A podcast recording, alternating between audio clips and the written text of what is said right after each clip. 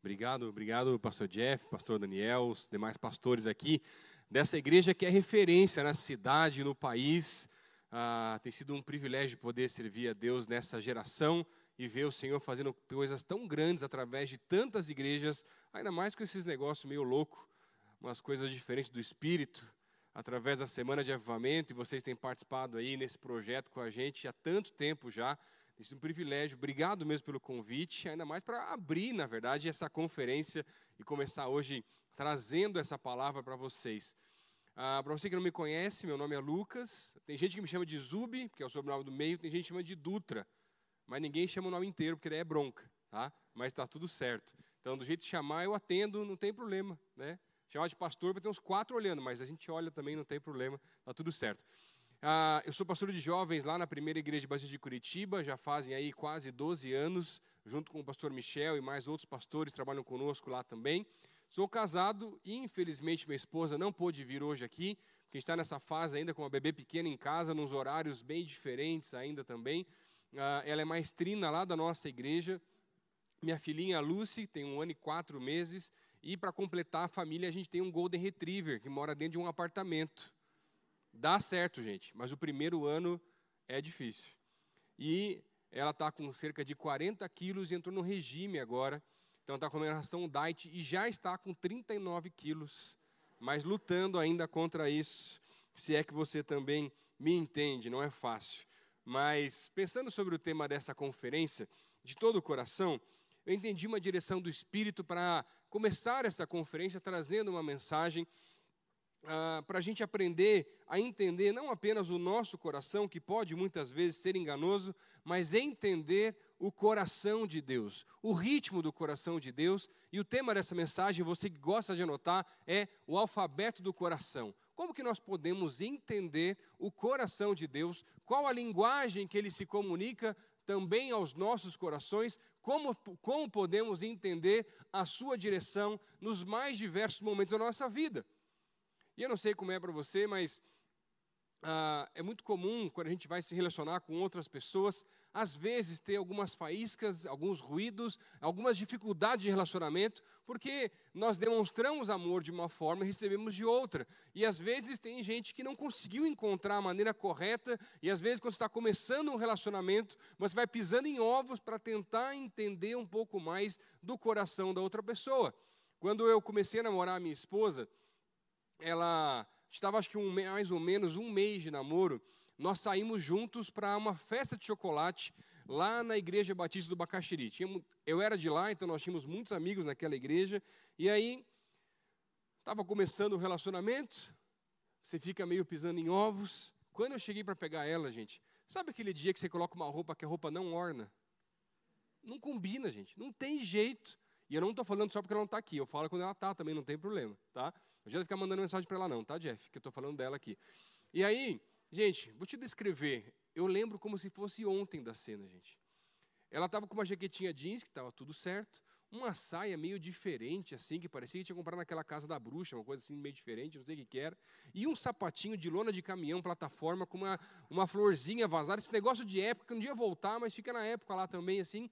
Gente, mas não estava dando certo. Linda como sempre, mas a roupa estava ruim, gente.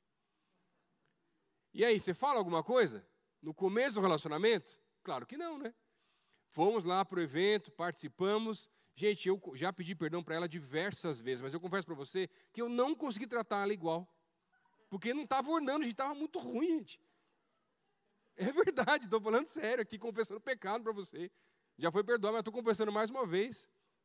E aí, quando voltamos para casa, fui deixar ela em casa, aí ela falou assim, amor, tá tudo bem? Eu falei assim, tá. Tá tudo bem, imagina. Não, mas estava meio estranho, aconteceu alguma coisa? Assim, não, não sei o quê. E fica naquela desconversa e tal. Mas foi forçando tanto que aí eu pensei, falo ou não falo? O que, que eu fiz? Senhor, e aí agora? O que, que eu faço nesse começo de relacionamento? O que, que eu fiz? Fui para a palavra. O que, que a Bíblia diz? Até o tolo, quando se cala, é reputado por sábio. Provérbio 17 mas não obedeci o que a palavra tinha e falei: é que a roupa não estava dando muito certo hoje ainda. Gente, imagina a resposta dela. Mas como que você não fala antes? Devia ter falado antes, eu ia lá e me trocava, e eu encontro a roupa. Você acha que ela ia mesmo? Não ia nem sair de casa, gente. Mas é assim, no início do relacionamento, seja no relacionamento sentimental, amoroso, ou com ah, amigos, familiares, parentes, outras pessoas, a gente vai tentando entender um pouco mais a linguagem do coração um do outro, a liberdade até que nós vamos desenvolvendo com o tempo através da intimidade.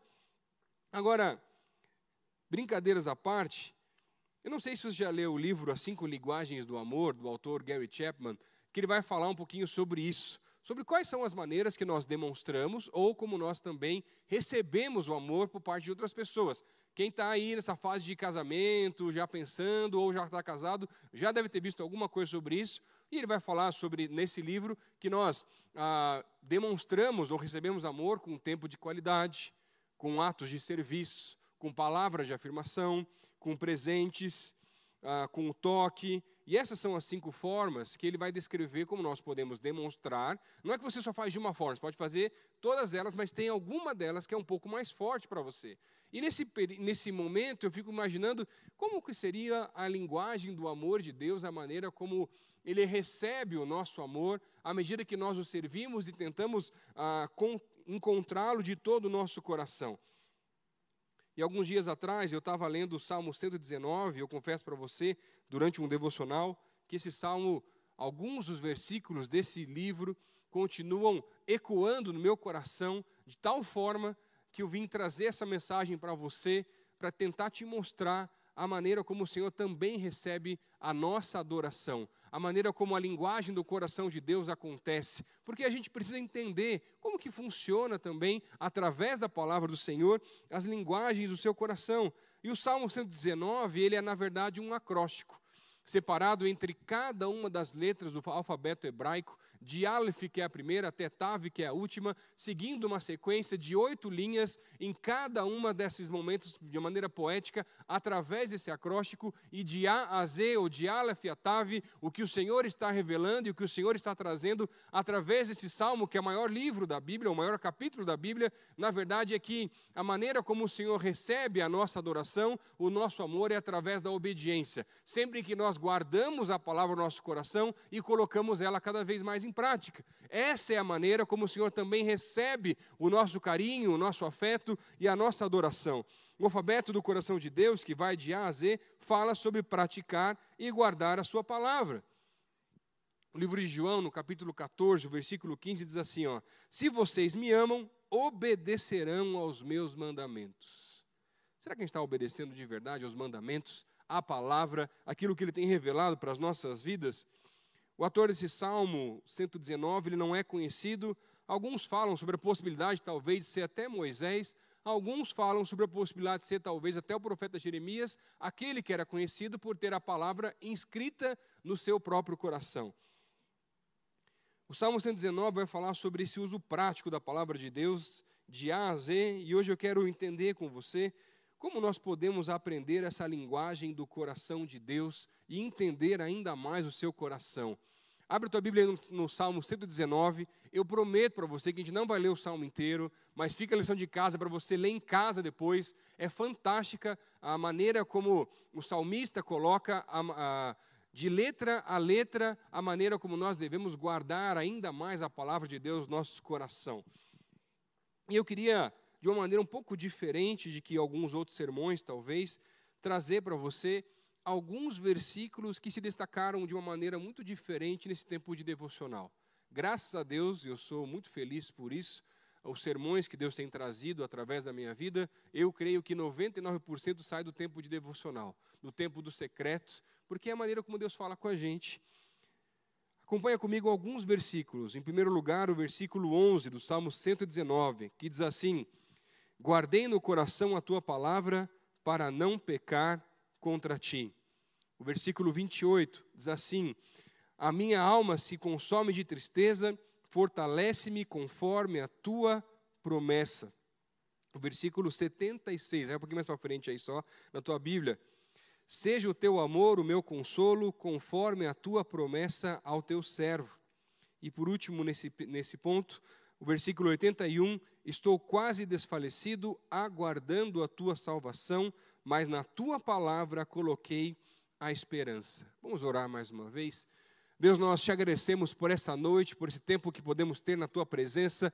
Eu quero pedir, Deus, fala aos nossos corações, através de cada um dos versículos desse Salmo 119, através da tua palavra, que possamos entender de todo o nosso coração, o seu próprio coração, a maneira como ele se comunica a nós, a maneira como ele recebe e demonstra o seu carinho, o seu afeto para as nossas vidas. Pai, por favor, Senhor, essa é a nossa oração, Deus, no nome de Jesus.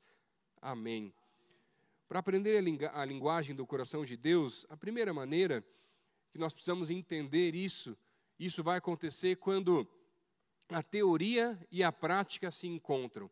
Eu acho muito interessante porque esses versículos que nós acabamos de ler, eles chamaram a minha atenção um pouco mais, porque na verdade eles trazem uma figura que é muito comum em diversos outros textos da palavra de Deus, que é a figura do refúgio.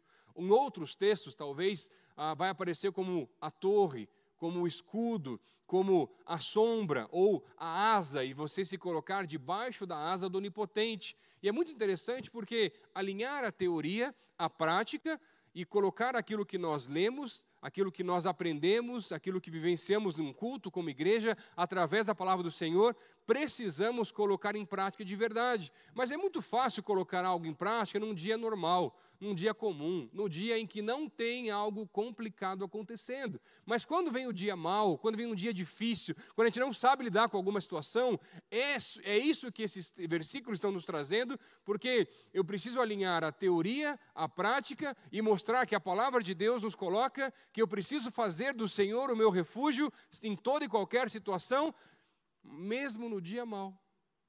Mas às vezes no dia mau, o Senhor acaba sendo o nosso último recurso.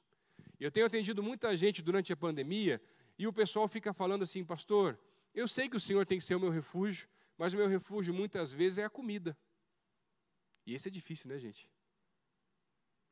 Às vezes, alguns vão dizer que o refúgio são alguns programas que você pode assistir por aí, ou maratonar.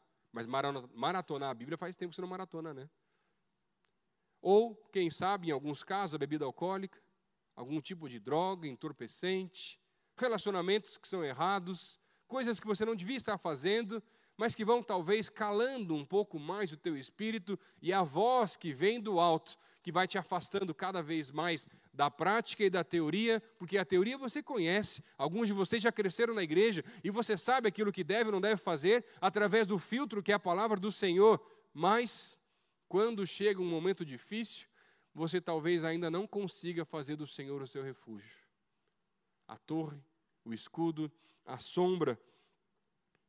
E sabe, eu acredito nesse ponto que algumas vezes a gente tem que ser igual criança, que cai quando se machuca e começa a chorar, mas a primeira coisa que faz é estender os braços diretamente para o seu pai ou para sua mãe e voltar para os braços do pai. Mas às vezes, quando nós não fazemos do Senhor o nosso refúgio, a gente usa tantas outras desculpas ou tantos outros caminhos, mas não somos cristãos que conseguem alinhar a teoria a prática da palavra de Deus, porque no final das contas, até sabemos a teoria, mas ainda não temos elas inscritas no nosso coração. E você tem dado espaço para muitas outras coisas que não é o Senhor no teu coração. E talvez as outras coisas acabaram se tornando um refúgio diferente e o Senhor ficou de lado. Não tem espaço no teu coração para outros refúgios que não seja o Senhor. É um ou outro. Ah, pastor, é muito drástico. É, a palavra é drástica, meu querido. Sabe aquela frase? Faça o que eu digo, mas não faça o que eu faço? É isso. Sabe o que, que se assemelha muito a algum cristão que não consegue alinhar a teoria, aquilo que a palavra revela para nós, a prática da vida? Tem um termo muito específico que a Bíblia fala no, no Novo Testamento: fariseu. Pesado. Por quê? Não consegue colocar em prática. Se eu te falar de um outro jeito, talvez de uma maneira um pouquinho diferente. Alguma vez você já parou a pensar quantas vezes você se olha no espelho por dia? De um jeito diferente, talvez. Quantas vezes você acha que uma mulher brasileira se olha no espelho por dia? Chuta aí. Tem uma ideia, não? Três, quatro. Acho que não, é bem mais alto, né, gente? Não é possível, né? E os homens, então? Quantas vezes? Tem uns que podiam olhar mais, olhar mais até, né? Quantas vezes você acha que os homens se olham no espelho por dia, gente? Estava lendo uma pesquisa recente que dizia que os, a, as mulheres olham cerca de 38 vezes por dia no espelho. Contando não só o espelho lá na sua casa, mas contando às vezes um vidro, um reflexo, às vezes no próprio celular para dar uma ajeitada ali um pouco antes de algum momento, alguma coisa. Faz sentido? Tem gente que é mais aí, né? É, vale o espelho da bolsa também, não tem jeito, tá, gente? E os homens? Quanto você acha que foi o resultado da pesquisa? Não, foi até mais, me surpreendeu. 18. Tem uns que estão precisando voltar subir a média aí para chegar nos 18 também. Fala, pastor, aí tem uns tá, tem uma irmãzinha falando para o cara entender a mensagem agora também, se olhar mais no espelho, dar uma ajeitada melhor aí, né? No chassi, não tem problema. Vamos lá. Mas, olha só, eu acho interessante porque Tiago vai trazer uma comparação na sua carta, no, no, primeiro capítulo, que vai dizer que muitas vezes nós precisamos olhar para a palavra de Deus também como um espelho. E à medida que eu olho para a palavra de Deus como um espelho, ele começa a refletir tanto as minhas imperfeições, coisas que a palavra está querendo transformar na minha vida, que o Senhor ainda quer trabalhar, como também vai me amoldando ao caráter de Cristo e me transformando cada vez mais parecido com o Senhor. Tanto que no, capítulo 1, versículo 22, vai dizer: Sejam praticantes da palavra e não somente ouvintes, enganando-vos a vós mesmos. Mas, pastor, quantas vezes será que eu preciso olhar para a palavra de Deus como um espelho? Quantas vezes forem necessárias até você se amoldar ao caráter de Cristo e até a palavra revelar cada vez mais uma nova imperfeição, algo que você talvez nem imaginava, para que você possa se tornar cada vez mais semelhante ao Senhor. Agora, se a palavra de Deus não for o teu refúgio e se não transformar o teu coração, eu vim aqui para te dizer que talvez você não está usando a palavra de Deus da maneira correta. E assim você não vai conseguir entender a linguagem do coração de Deus. Lembra de João 14, versículo 15? Se vocês me amam, obedecerão aos meus mandamentos. Alguma vez você já desobedeceu teu pai? Com certeza. Ô oh, pastor, logo hoje. E sabe, às vezes eu fico imaginando uma figura, uma relação um pouco mais humana, nossa relação com o Senhor. Eu fico imaginando o próprio Senhor, ah, meu pai tinha um olhar, toda vez que eu o desobedecia, que eu confesso para você que era pior do que a correção que vinha depois. A decepção. E às vezes eu vejo que o Senhor olha para nós com esse mesmo olhar, quando não conseguimos alinhar a teoria à prática da palavra de Deus na nossa vida. Não tem vergonha maior no mundo espiritual crente que não consegue alinhar a teoria à prática. Sabe o que, que vira? Motivo de chacota. De gente que não. Que fala assim, ah, mas ele é crente, mas não é. Tanto que, ó, você tem uma ideia, estava conversando com alguns pastores, e quando você fala que a pessoa é crente, hoje em dia já não é suficiente. Você tem que falar que o cara é crente, crente. Porque só crente por aí tem um monte hoje em dia, gente. E crente até o diabo, né? Ele acredita. E sabe, eu acho que muitas vezes o que falta para mim para você não é só estudar a Bíblia, não é só participar dos cultos, mas colocar em prática cada vez mais aquilo que aprendemos através da Sua palavra a entendemos que realmente é verdade, que Deus continua se revelando e falando nos nossos dias, e eu poder voltar cada vez mais para o secreto, e mais para o secreto, não só para poder voltar para a teoria, mas juntar a teoria à prática, inclusive no secreto, porque o Senhor continua se revelando, Ele continua falando, mas muitas vezes eu não consigo entender aquilo que Deus está falando, porque eu ainda não consigo alinhar as duas coisas, e hoje eu quero te desafiar a voltar para o secreto, a tal ponto, e quantas vezes forem necessárias, até você começar a conseguir conseguir entender de A a Z como o Senhor tem se revelado e tem te mostrado que você precisa alinhar a teoria à prática da palavra do Senhor na tua vida. E se você não guardar a palavra no teu coração, querido, você não vai conseguir viver a palavra porque vão chegar as situações complicadas da vida e você não vai conseguir automaticamente lembrar que o Senhor tem que ser o seu refúgio, o Senhor continua sendo o teu escudo, continua sendo a torre de vigia, o Senhor é aquele que continua refletindo, talvez aí através da palavra, a imagem de Cristo na tua vida. Porque na verdade você não sabe nenhum desses versículos, nem de cor, nem um pedaço talvez até.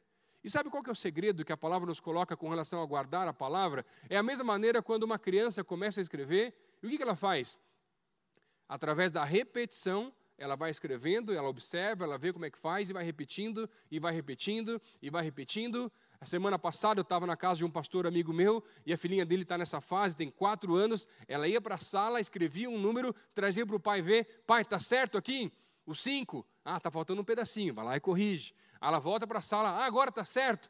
E ela fez isso milhares de vezes enquanto estávamos na casa deles. Até que ponto? Até o ponto de que a teoria e a prática se tornam naturais na nossa vida. Porque através da repetição, eu fui trabalhando cada vez mais a palavra de Deus no meu coração, através da memorização, através do estudo aprofundado da palavra. Por isso quero te dizer, querido, está na hora de alinhar a teoria e a prática. Você quer ser mais maduro espiritualmente? Quer crescer? Quer ver coisas sobrenaturais? Quer ver coisas diferentes? Quer ser usado ainda mais pelo Senhor? Alinha a teoria a prática. Tem nada pior do que professor que não tem didática, que às vezes é mestre, doutor, pós-doutor em algum assunto, mas não sabe ensinar. É assim o crente que não consegue alinhar a teoria à prática.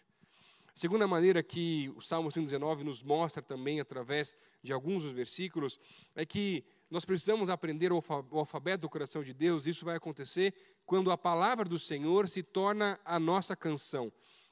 Acompanha comigo aí, versículo 54. Diz assim: os teus decretos são o tema da minha canção em minha peregrinação. E agora o versículo 72 que diz assim: A minha língua cantará a tua palavra, pois todos os teus mandamentos são justos.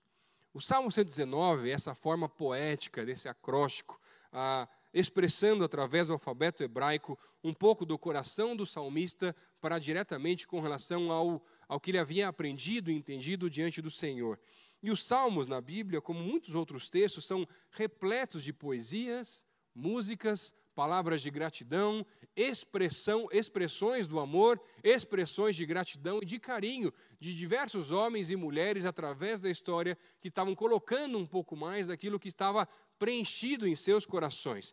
São diversos salmos que são hinos, na verdade, por exemplo, do Salmo 121 ao Salmo 134, esse conjunto de salmos é chamado de cânticos da peregrinação, ou hinos da peregrinação, que são salmos que os peregrinos iam para a cidade de Jerusalém cumprir pelo menos uma vez por ano seus deveres religiosos, em meio às dificuldades da caminhada, muitas vezes precisavam ser relembrados das promessas do Senhor, e por isso à medida da distância que eles percorriam, com medo dos assaltos, do terreno complicado, de talvez se machucarem, eles começavam a entoar alguns desses hinos, como por exemplo o Salmo 121, e diziam: Elevo os meus olhos para os montes, de onde me virá o socorro? O meu socorro vem do Senhor que fez os céus e a terra. Ele não permitirá que os meus pés vacilem, ele não dormita nem dorme o guarda de Israel. De dia não me molestará o sol, de nem de noite a lua. Ele não dorme nem dormita o guarda de Israel. E sabe, todas as vezes em que o medo batia a porta, e às vezes eles precisavam colocar em prática que o Senhor era realmente o seu refúgio, eles voltavam a entoar mais uma vez esses hinos e mais uma vez diziam: Elevo os meus olhos para os montes, de onde me virá o socorro, quantas vezes fossem necessárias. E essa é a mesma coisa que o texto começa a colocar para a gente através desses versículos, porque nós precisamos aprender que a linguagem de Deus também passa pela esfera da adoração. E a expressão automática do nosso coração é a linguagem um pouco mais artística. Seja ela uma canção, seja um quadro como foi feito aqui, seja qualquer outra forma, de uma maneira que não é tão natural para algumas pessoas. E à medida que buscamos guardar a palavra de Deus no nosso coração, isso vai nos transformando e vai ganhando cada vez mais espaço e naturalmente vai se tornando essa expressão de gratidão ao Senhor. Algumas pessoas, em algumas pessoas talvez vai ser uma música, em outras pessoas vai ser talvez uma poesia, um livro, em algumas pessoas vai ser uma mensagem, em algumas pessoas vai ser um ato de serviço, mas expressões que vêm diretamente do nosso coração para demonstrar o amor daquilo que tem sido guardado ou que tem preenchido o vazio que existe dentro do nosso coração. Você lembra como que era, talvez, em algum momento você esteve apaixonado aí no tempo da adolescência, alguns ainda estão na adolescência aí também, né? E gente, parece que ocupa o espaço todo do coração. Você só pensa sobre aquilo. Alguns talvez em algumas fases dessas por exemplo, começaram a fazer coisas que nunca, faziam, escrever carta. E alguns escreveram quilômetros de carta por aí. Alguns em acampamentos, por exemplo, talvez se juntaram para fazer serenatas em acampamentos, ou fazer uma música individual para uma pessoa que você esteve gostando por um tempo aí também, poesias e tantas outras formas. Não é verdade? É assim que funciona. E à medida que nós vamos voltando para a palavra, guardando ela cada vez mais no nosso coração, vamos nos apaixonando novamente pela palavra do Senhor, e essas expressões começam a tomar conta e vão saindo de uma maneira natural, porque a boca fala daquilo que o coração está cheio. E de uma maneira completamente diferente, que às vezes não é natural para a gente. E sabe, o meu lado musical, eu confesso para vocês que nunca foi meu forte. Tive um professor de violão que depois de me dar aula para mim, ele desistiu de dar aula de violão. Eu acho que é um sinal do alto, gente, é um negócio meio diferente. Ele era professor de teclado e fui, foi tentar dar aula de violão. Acho fui o primeiro e último aluno dele. E lá em casa, a parte musical é a minha esposa. A gente já, quando se conheceu e foi caminhando né, para o casamento, de conversava. Então, o negócio é o seguinte: o que o senhor tem para nós é ministério, então você canta, toca, eu prego está tudo certo. E não é que agora ela resolveu começar a querer pregar, gente. Agora complicou o negócio aí. Ora por mim um pouquinho mais. Eu estou pensando em aprender a tocar alguma coisa, mas aquele professor não quer tentar de volta. Mas, é, quando esse ano, eu, infelizmente, acabei pegando Covid também e fiquei internado uma semana no hospital. Foi um negócio muito estranho. Ah, graças a Deus, sem sequela, sem nada. Mas foi muito interessante porque teve uma das noites que eu estava nas primeiras noites lá em que o ar faltava. Eu comecei a orar e o tempo não passava e o Senhor me visitou de uma maneira muito ímpar e muito diferente. Eu sentia o Senhor tocando nas minhas mãos. E eu, eu não sou alguém musical e eu sentia que o Senhor me impulsionava e me levava a escrever algumas canções. Aquelas canções nunca saíram do papel ou do celular onde eu anotei, na verdade. E agora, recentemente, fazendo o devocional, nesse mesmo salmo aqui, no Salmo 119, alguns dos versículos que eu li para vocês aqui, que se destacaram mais à medida que eu li esse salmo, foram se tornando também uma canção para o Senhor. E eu não sei fazer música, gente, por isso que eu não chamo isso aqui de música, para mim é um projeto de música. Eu mandei para os nossos ministros de louvor lá da juventude, nem me responderam, gente. Eu acho que é um sinal. Eu mandei para minha esposa, que é formada em composição e regência. Agradeceu, achou lindo, mas não fez mais nada também. Não sei o que está acontecendo, gente. Posso mandar para o pessoal daqui, Jeff? De repente o pessoal me ajuda aí também. Não deu? Então acho que o problema é. Manda para mim a sua que eu, daí a gente vai. Acho que vai ficar melhor daí, tá? Não tem problema. Cada uma que aparece, né? Não tem jeito. E sabe, é muito interessante porque, gente, eu não sei fazer música. Não é a minha praia. Minha cabeça não é nada musical, não é o meu forte. Eu sei disso. Não quero me aventurar nessa área. Mas à medida que o nosso coração está sendo preenchido pela palavra, a palavra se torna a nossa canção. E um dos versículos que eu fui lendo aqui, a melodia, inclusive, que eu não sabia nem o que significava esse tipo de coisa, a não ser saber a palavra, começava a ecoar na minha mente e dizia assim: Senhor, Quero te ouvir agora. Cansei de simplesmente ir embora. E a música ia ecoando cada vez mais. Não sou cantor, sou adorador em nome de Jesus, fique tranquilo. Por isso não vou continuar a música para poupá-los nesse tempo. E quem sabe daqui a um tempo o Jeff canta essa música que começou, que eu vou passar para ele depois também, tá? Mas sabe, lá na nossa igreja, a gente tem orado faz um tempo já, porque é muito comum nas igrejas no Brasil tanto lá na nossa casa como aqui também, nós cantamos muitas versões, tanto de coisas estrangeiras, né? muita coisa australiana nos últimos anos, nada contra, é uma bênção, muita coisa que vem agora da Bethel, daquilo que Deus tem revelado naquele lugar, e tem começado algumas coisas de ah, artistas e músicos brasileiros, evangélicos mesmo, ah, que temos cantado, tem sido uma bênção. E a gente não tem nada contra cantar versões, continua, continuamos a cantá-las em nossa igreja, mas entendemos uma direção do alto que estava na hora da gente começar a colocar para fora aquilo que o Senhor estava revelando também para a própria igreja local. E aí nós começamos a fazer isso se tornar algo mais ah, real, e aí começamos a trazer os músicos, pedindo para que eles fossem para o secreto e juntos começassem a orar e pedir para que o Senhor revelasse novas canções que viessem da palavra. E eu queria dizer para vocês com muita alegria que alguns dos últimos cultos que nós temos tido, já temos cantado apenas músicas que foram reveladas na igreja local durante o culto inteiro, e Deus tem revelado um tempo novo. Por mais que nós continuamos a cantar algumas versões, eu fico muito mais contente e muito mais feliz ao ver o que Deus tem revelado para aquele lugar, para aquela pessoa, onde estão os músicos, onde estão as pessoas que escrevem música e têm guardado isso ainda nos celulares, no secreto, e não têm trazido para a igreja. Nós queremos ouvir um pouco daquilo que o Senhor tem revelado de uma maneira artística, guardando a palavra. Talvez hoje eu vim para cá para dizer para você que tem escrito tantas músicas, que está na hora de colocá-las para fora. E daqui a pouco começar a ouvir músicas aqui dessa igreja em nome de Jesus. Eu quero sim ouvir o que Deus tem revelado na Austrália, eu quero sim ouvir o que Deus tem revelado através de outros lugares, mas eu quero ouvir também o que Deus tem revelado através das pessoas da igreja local, da Igreja Batista Alameda, em nome de Jesus.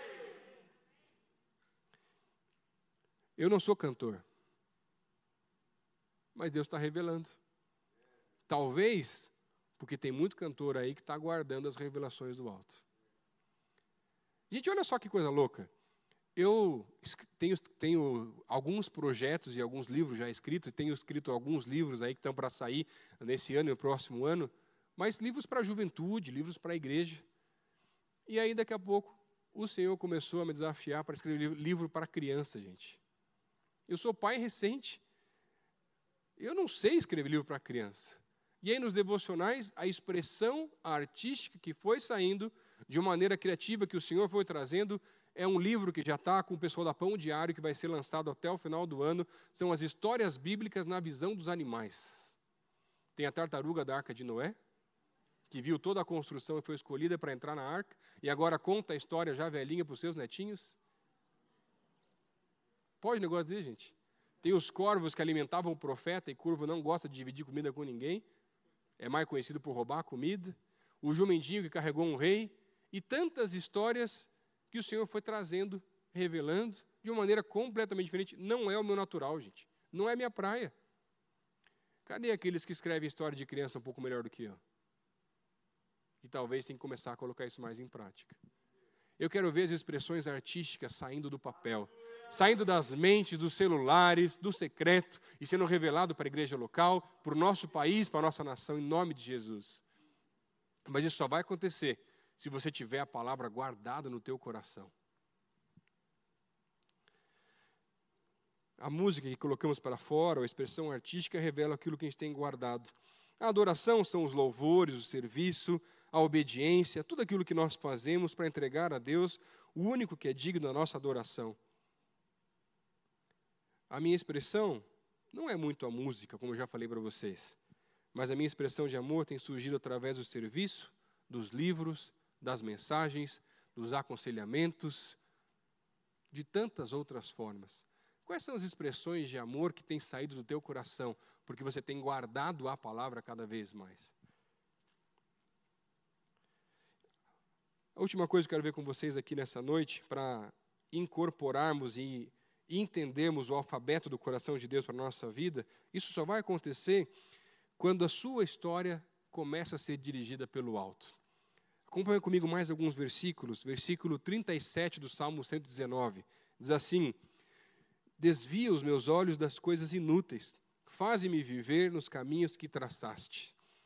Agora pula um pouquinho mais para frente aí no versículo 105, esse que é um dos mais conhecidos desse Salmo 119, que vai dizer: A tua palavra é a lâmpada que ilumina os meus passos e a luz que clareia os meus caminhos.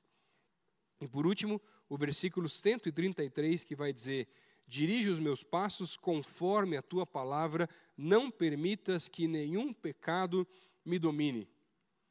A teoria, as músicas, todos podem decorar e tentar reproduzir, mas a vida de alguém que é dirigido pelo alto ninguém consegue copiar. Isso tem que viver, gente. Eu posso ter a teoria, eu posso até escrever músicas e expressões artísticas lindas, mas se não tiver a vida, as pessoas vão olhar para mim e vão perceber que é muito vazio, que não tem Jesus ali. Sabe, as pessoas têm buscado por referenciais de grandes homens e mulheres de Deus nessa terra, pessoas que têm a sua vida dirigida pelo alto. Você quer transformar a tua casa? Quer transformar a tua faculdade? Quer transformar teu trabalho? Tenha a sua vida dirigida pelo alto, ao ponto das pessoas começarem a perceber que você vive dessa maneira e as pessoas vão começar a ser impactadas através da tua vida. Seja no momento de decisão, seja no dia a dia, seja em toda e qualquer situação. Você lembra daquela brincadeira de criança ainda, telefone sem fio?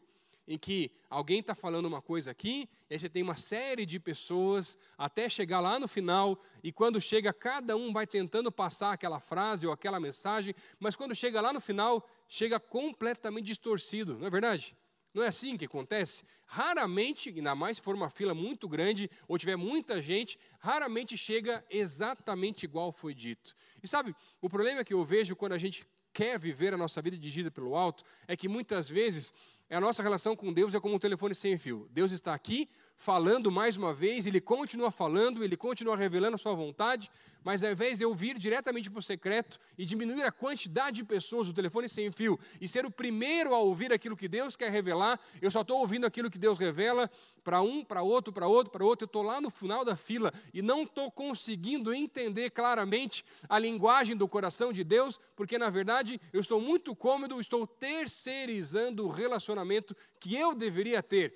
E aí, por mais que eu precise ouvir também a palavra, como estamos ouvindo aqui agora, através de pastores, através de líderes, de amigos e pessoas que conhecemos, é como se essas pessoas estivessem aqui, no meio da fila, mas eu estou só lá na ponta. E eu estou me satisfazendo apenas através das palavras que Deus revela para os outros, mas não tenho vindo para cada vez mais perto do Senhor para ouvir aquilo que Ele tem diretamente da fonte, diretamente para mim. E aí eu não consigo entender o próximo passo, porque na verdade eu não tenho intimidade, e sem intimidade eu não consigo entender com clareza aquilo que Deus está falando, porque num relacionamento com intimidade com uma outra pessoa, muitas vezes só de olhar você já sabe o que a outra pessoa está pensando.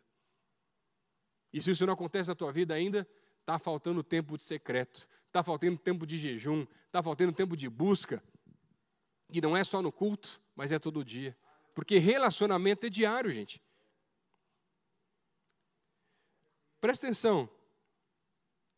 É da mesma maneira, Deus revela a sua vontade direto na fonte. Está me entendendo? Amém?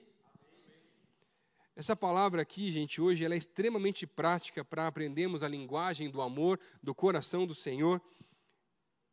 E a minha expectativa com essa mensagem é que você volte para casa sedento, com vontade de voltar para as Escrituras, se debruçar na palavra, não ficar mais preocupado em maratonar simplesmente as séries que você tem assistido nada contra, mas começar a voltar a ter paixão pela palavra de Deus, a arder o seu coração por aquilo que ele vai revelar, e a expectativa agora não é mais o que vai sair na próxima semana, no próximo capítulo da série, mas o que o Senhor vai revelar amanhã, e depois de amanhã, e no próximo dia, através da sua palavra, que muitas vezes eu já li diversas vezes, através de textos conhecidos, e o Salmo 119, eu confesso para vocês, que eu já li diversas vezes, e toda vez que chega nele eu fico, ô oh, Senhor, logo o Salmo 119, tão grande, para cumprir minha meta diária de leitura. Eu sei que vai demorar um pouco mais, e dessa vez o Senhor me revelou coisas profundas do seu espírito através desse salmo, que é uma bênção ensinando a guardar e praticar a palavra. Alguns anos atrás, tinha uma senhora que trabalhava ali em casa, nos ajudava com a limpeza. Ela vinha de 15 em 15 dias. E aí, ela era viúva e já tinha o seu filho já adulto, na verdade até, já tinha mais idade. Ela um dia lá em casa, eu estava tomando café antes de sair para o trabalho, e ela tomando café, ela limpando ali algumas coisas, foi na estante de livro e viu um livro lá chamado Evangelismo por Fogo, do Reinhard Bonk, agora já falecido, um grande evangelista com um ministério alemão tremendo, que fez um trabalho tremendo na África e ainda continua hoje aí, ah, através de outros homens que ele foi formando através da sua vida. Mas aí ela falou assim, Lucas, você conhece esse tal desse Reinhard Bonk, aqui desse livro que está aqui? Falou assim, ó, de conhecer presencialmente, não, mas eu sei quem ele é, né? Ouvi a história dele, já li esse livro. O livro até quem tem tem até as fotos das cruzadas, das maiores cruzadas com mais de 2 milhões de pessoas. Umas coisas absurdas os caras faziam na Nigéria, na Tanzânia, em tantos lugares. Ela falou assim, Lucas, é que, mas eu te perguntei, mas por que você quer saber dele? Falei, ah, Lucas, é que eu conheci um homem online e comecei a conversar com ele e ele disse que ele é um dos auxiliares desse homem chamado Reinhard Bonk e trabalha nas cruzadas, lá na África. Ele é canadense e a gente começou a conversar. Eu falei assim, mas ele fala português? Eu falei assim, não. Você fala inglês? Não. Mas como é que vocês conversam? Lá, pastor, o Google Tradutor resolve, né? A gente coloca lá, aqui e vai conversando. Pastor, só que eu queria dizer para você que eu comecei a me apaixonar por esse homem. Todo dia a gente conversa lá no Facebook e fica trocando umas figurinhas, conversando um pouco mais. E ele conta tanta coisa bonita que Deus está fazendo lá na África e quer me levar para lá um dia, que eu participasse também das cruzadas e que ele quer casar comigo, pastor. Eu falei, ó, oh, e quer casar e não sei o que e tal. Pastor, só que eu estou na dúvida. Por quê? Porque ele falou que está com um problema financeiro lá na organização e não consegue mandar dinheiro para o Brasil. E tem uma família de missionários em Joinville que precisa receber um dinheiro até hoje de mil reais e perguntou se eu não podia transferir para essa família e se depois ele transferia para mim. Pastor, mas eu não sei, é golpe esse negócio aí, pastor? Você conhece esse outro homem também? Pessoal, ela mostrou no celular dela, não conheço. Pastor, será que é golpe? Eu falei assim, o que, Deus está te falando? Ah, pastor, eu estou na dúvida, eu acho que não é para mandar o dinheiro. Faz assim então. Responde para ele que dessa vez você não consegue ajudar. E quem sabe numa próxima você consegue. 15 dias depois, ela volta e fala: Pastor, não é que era golpe? Eu mandei a mensagem como o senhor tinha falado, ele nunca mais me respondeu e sumiu da minha vida, mas eu não imaginei que eu estava tão apaixonada por aquele homem como eu estava. Sabe, pastor, o coração da gente não fica velho, mas continua enganoso desde a mocidade. E sabe, muitas vezes o meu, o teu coração é tão enganoso, e quando a gente guarda tanta coisa que não é a palavra de Deus no nosso coração, ele se torna mais enganoso ainda. E se não fizer a palavra do Senhor o meu refúgio, a minha fortaleza, o espelho, as canções que vão saindo como expressões de adoração, eu nunca vou conseguir ter a minha vida completamente dirigida pelo alto. Estava conversando com minha esposa alguns dias atrás, achei muito interessante a visão dela, porque se Deus recebe a nossa adoração, o nosso amor através da obediência, como que Ele demonstra o seu amor por nós? E ela me dizendo assim, Lucas, eu nunca tinha imaginado a maneira como o Senhor envia Jesus para morrer numa cruz pelos nossos pecados, com tanta gente que nem tem intimidade com Ele de verdade. E eu fico imaginando, agora que a gente tem uma filha pequena, será que nós entregaríamos a nossa filha para outra pessoa? Ou enviar para um mundo já sabendo que ela ia morrer? Por tanta gente que não ia querer? Olha, eu acho que não. E Deus priva, da, se priva da presença que ele tinha com Jesus, da trindade, daquela forma, e o envia à terra, se faz como homem e fica afastado dele 33 anos da maneira como eles conviviam antes. Gente, eu saio para trabalhar, quando eu volto, já estou morrendo de saudade da minha filha. E sabe, ter a vida dirigida pelo alto passa pela esfera da obediência, mas a maneira como o Senhor demonstra seu amor por nós é através do sacrifício.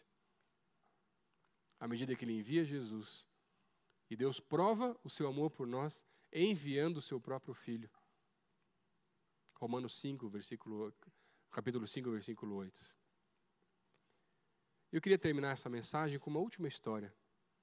Quando a gente fala sobre o alfabeto do coração, do Salmo 119, do acróstico, das maneiras poéticas como o Senhor se revela para a gente, eu vejo que muitas vezes a gente não consegue entender a linguagem do coração de Deus, porque na verdade a gente não consegue ainda entender nem o coração, quanto menos a linguagem dele. Assim que minha filha nasceu, ela estava acho que com uns dois ou três meses de idade, mais ou menos, e começou uma fase que algumas famílias infelizmente passam, que é a fase das cólicas. E a minha filha teve cólicas muito fortes. E eu lembro que uma das madrugadas ela chorava. Eu já tinha usado a bolsinha de semente, eu já tinha dado mamar, eu já tinha feito banho quente, o ofurô, massagem, tudo que tem para fazer eu já tinha feito. E eu já tinha orado também, tá? Fica tranquilo, não foi só essas coisas. Tinha feito tudo já, gente. E ela continuava chorando, então eu peguei ela no colo, eu estava sentado na cama tentando acalmá-la de algum jeito, e ela não parava de chorar em nenhum momento. E aí eu lembrei que uma das enfermeiras do hospital falou assim: ó, se algum dia a menina não, não conseguir parar de chorar, coloca ela bem próxima ao seu, a, aqui ao peito, e aí o, a cabecinha dela próxima onde é o teu coração, para ela começar a ouvir os, ouvir os batimentos, e à medida que ela vai escutando os batimentos, ela associa, ainda no tempo da gravidez, com os batimentos da própria mãe, e vai nivelando ou equilibrando os batimentos dela com os batimentos do pai ou da mãe. E se você puder fazer isso até pele com pele, funciona até mais rápido. Na hora me veio aquela lembrança, falei, não, isso aí não é verdade, não é possível, né? Já tentei tudo dos cursos que eu fiz aqui e ninguém falava disso aqui. E aí eu não tinha mais o que fazer. O que, que eu fiz? Coloquei ela bem juntinha aqui para ouvir. E não é que ela foi se acalmando, gente. E foi equilibrando os batimentos cardíacos junto com o meu. E naquela mesma hora o Espírito me visitou e falou assim: Lucas, você é igualzinho à tua filha.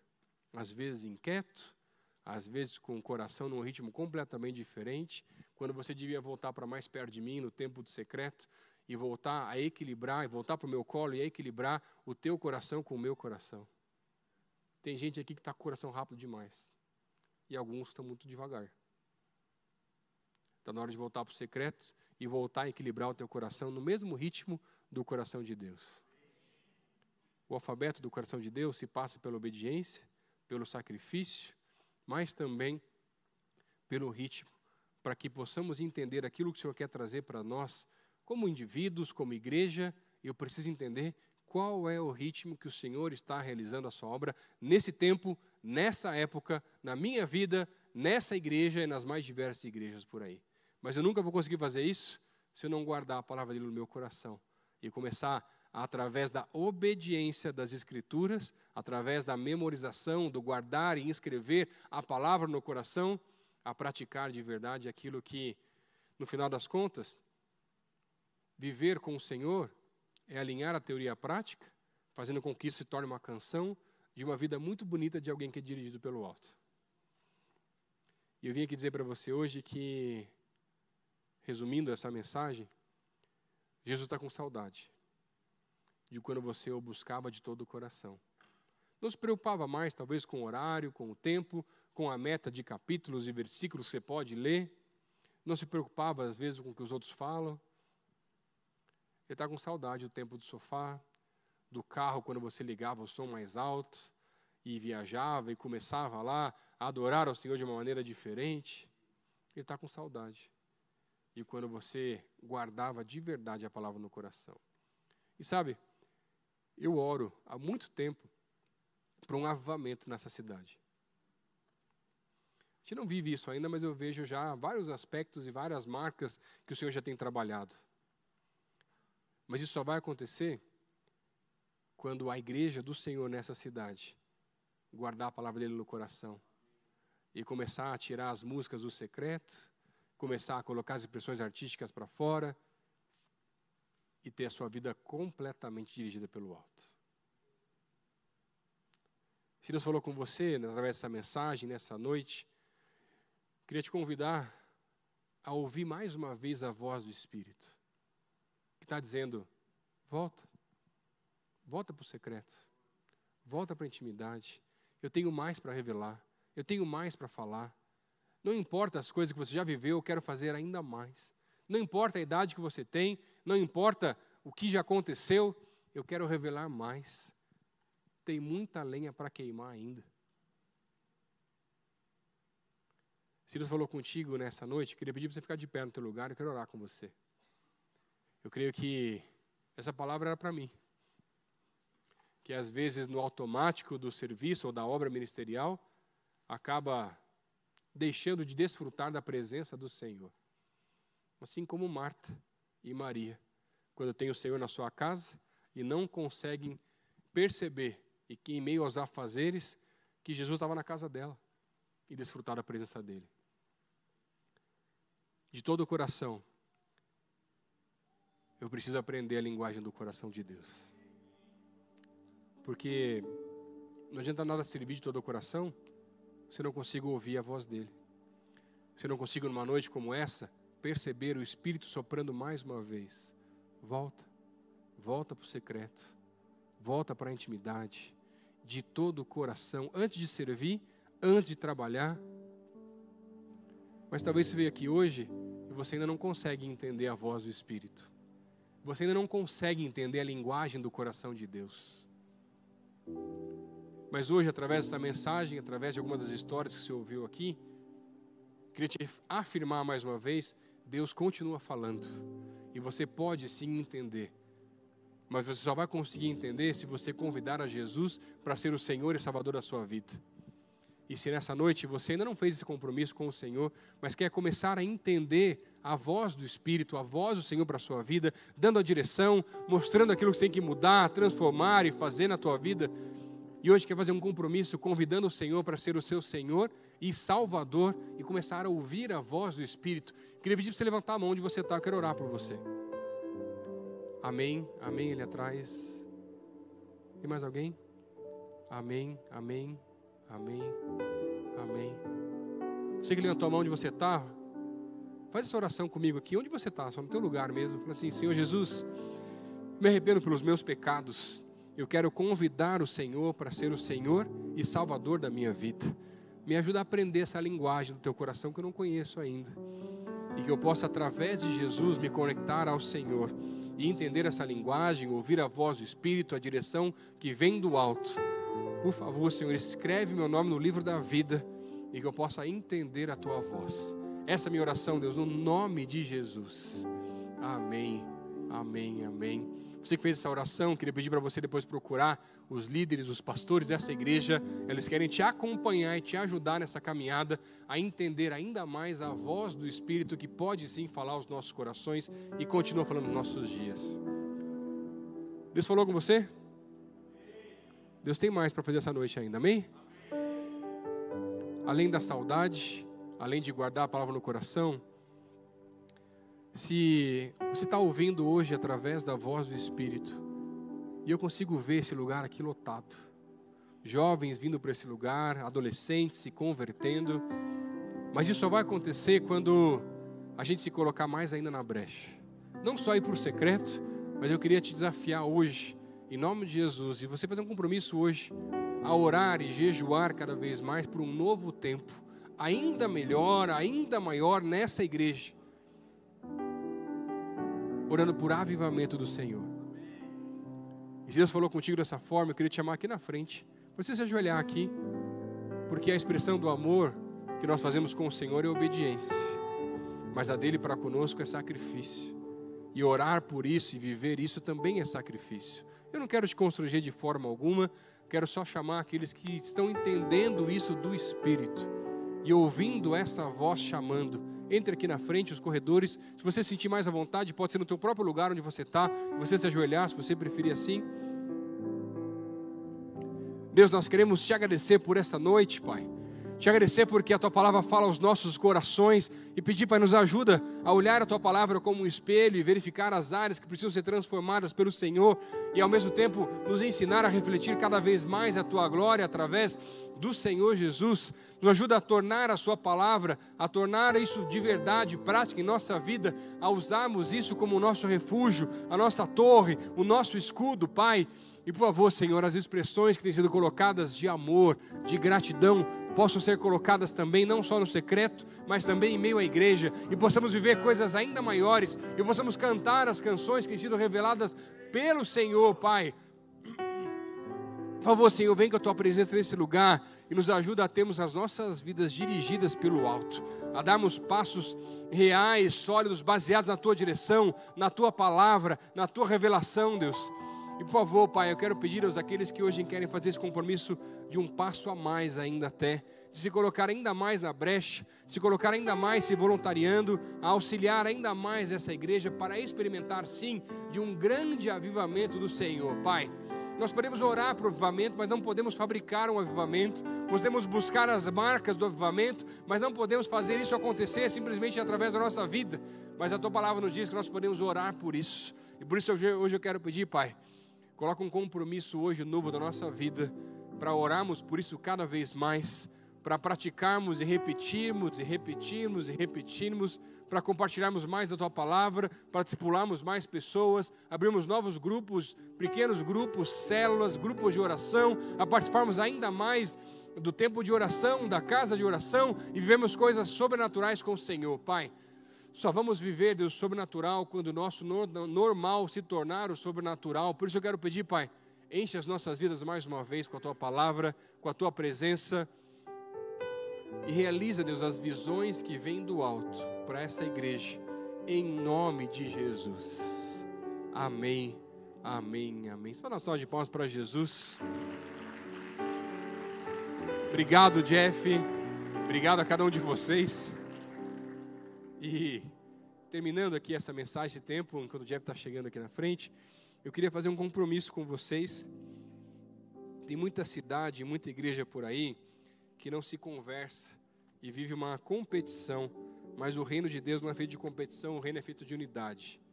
Eu queria dizer para você que hoje eu quero me comprometer, à frente de vocês aqui, a todos os dias orar por essa igreja, para que Deus desperte um novo tempo, encha cada um de vocês com mais e mais da Sua palavra, da Sua presença, e juntos possamos, poder, possamos sim viver um novo avivamento do Senhor, aqui na Alameda, na PIB, nas mais diversas igrejas e juntos, em unidade, ver Curitiba sendo transformada pelo Senhor.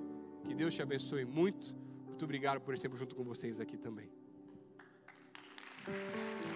Pode se assentar. Pode acender as luzes aí, Igor. A gente tem um. O que, que é isso? Um hábito diferente? É, de, nesse final, você que está nos visitando, dá um sinal assim, tipo, a primeira vez que eu venho no role aqui, levanta a mão aí para a gente poder te conhecer.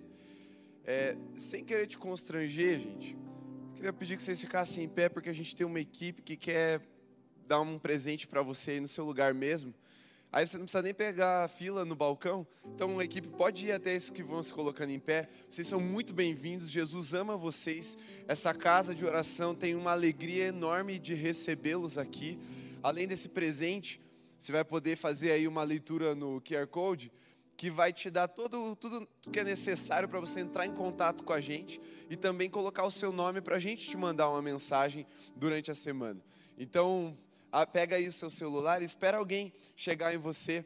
Caso você tá meio constrangido de ficar em pé e tal, no final vai ter alguém lá no balcão te esperando e você que aceitou Jesus, que deseja caminhar junto com a gente, agita lá te esperando para te receber nessa família, a família de Jesus. E tenho certeza que Deus vai nos dar uma caminhada muito bonita. Eu queria só dar pequenos avisos. Amanhã é o encerramento da Escola Guerreiros de Gade, 5 horas em ponto. Nós vamos começar lá na classe. É, amanhã não tem EBD de adolescentes. Durante o mês de outubro nós suspendemos, vamos voltar só em novembro. E o terceiro é. Ah, é. Amanhã. Amanhã não, desculpa. Sábado que vem. É, né? Sábado que vem, dia 9, nós teremos um masterclass do Flechas. É, como construir uma carreira relevante. E eu não lembro quem vai dar essa aula, mas eu sei que é bom. E aí você tem que estar aqui às 5 ou às 5 e meia? 5 e meia. 5 e meia no templo mesmo, para a gente construir junto essa carreira relevante junto com Jesus e glorificar a Deus também com as nossas profissões e com a nossa vida acadêmica, enfim, aquilo que Deus quiser falar conosco. Você que está em casa, nós nos despedimos na graça de Jesus. Te vejo sábado que vem nesse mesmo horário, de preferência aqui, meu irmão. Tem umas duas cadeiras sobrando, é para você e para quem está do teu lado vir também. E aí a gente vai ter essa experiência juntos aí de viver a continuidade da conferência de todo o coração. Deus te abençoe. Encerramos aqui a nossa transmissão.